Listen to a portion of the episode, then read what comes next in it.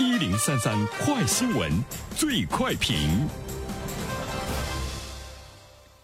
焦点事件快速点评，这一时段我们来关注：二零一九年春节假期进入最后一天。记者从文化和旅游部了解到，经中国旅游研究院综合测算，全国旅游接待总人数四点一五亿人次，同比增长百分之七点六，实现旅游收入五千一百三十九亿元，同比增长百分之八点二。而其中百分之四十点五的游客参观了博物馆。对此，我们有请本台评论员袁生听听他的看法。你好，安然。百分之四十点五的游客参观了博物馆，这个数字呢还是令人比较惊喜的哈。再使使劲儿呢，就会达到百分之五十了，就是一半的这个游客呢会去参观博物馆。呃，这种博物馆的参观，其实我更想了解到的是，如果这些游客是自由行的话，那么是他们自然的。呃，一个选择，自由的一个选择。如果是跟着旅行社的话，那么旅行社呢也开始呢注重呢给游客这一方面，就是文化过年啊这方面的一种呢这个选择。不管怎么说，我们看到了一种呢不错的趋势。说到这种不错的趋势的话呢，我们还看到了一个数字，就是在春节期间参观博物馆、美术馆、图书馆、科技馆、历史文化街区的游客比例分别达到百分之四十点五、百分之四十四点二、百分之四十点六和百分之十八点四。呃，观看各类文化演出的游客达到了百分之三十四点八。呃，就是在农村春节休闲的方式，也不是呢去 K 歌。打牌、打麻将，老三样了。据了解呢，民俗活动和文化展览也极大的丰富了农村人民的节日生活。呃，那么这样的一个现象呢，我们可以呢看作呢，应该是一个不错的势头。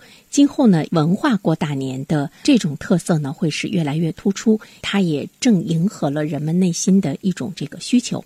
首先，第一点呢，我想说的是，其实对于春节、对于过年来说，这样的一个大节。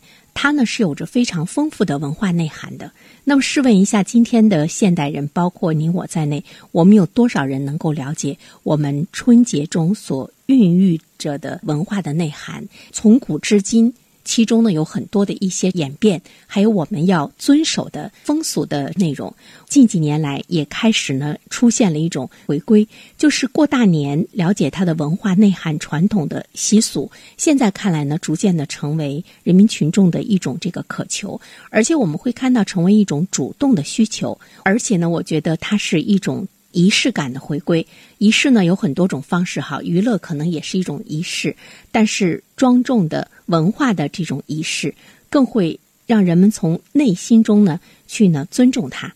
比如说，今天的人们已经不大在意吃好穿好，因为吃好穿好可能已经成为我们生活中日常的一种的这个状态哈，所以大家更加关注的是一种品味年俗文化的节日。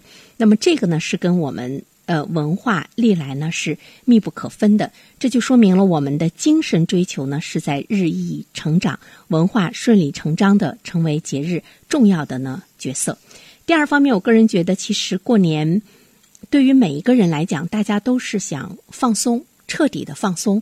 呃，什么样的一种过年的方式是一种放松，可以让我们在初七这一天以全新的心态来呢迎接呢第一个工作日。看到一句话说，工作其实不累，无聊更累。春节放假期间，也许学习不累，无聊呢是更累。如果每天都是大吃大喝，或者是睡得昏天黑地的，你可能会觉得呢更加的疲劳。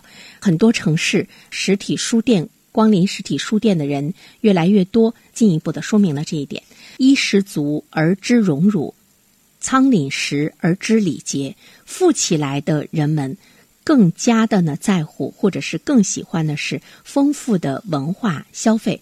那么这种丰富的文化消费，一方面呢，我们看到了需求方的一个旺盛。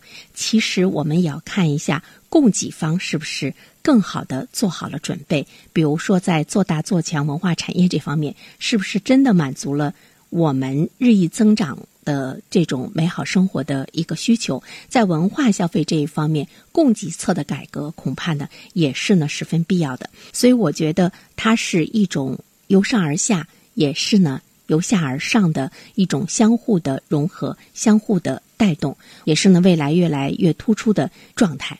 好了，安然，好，感谢原生。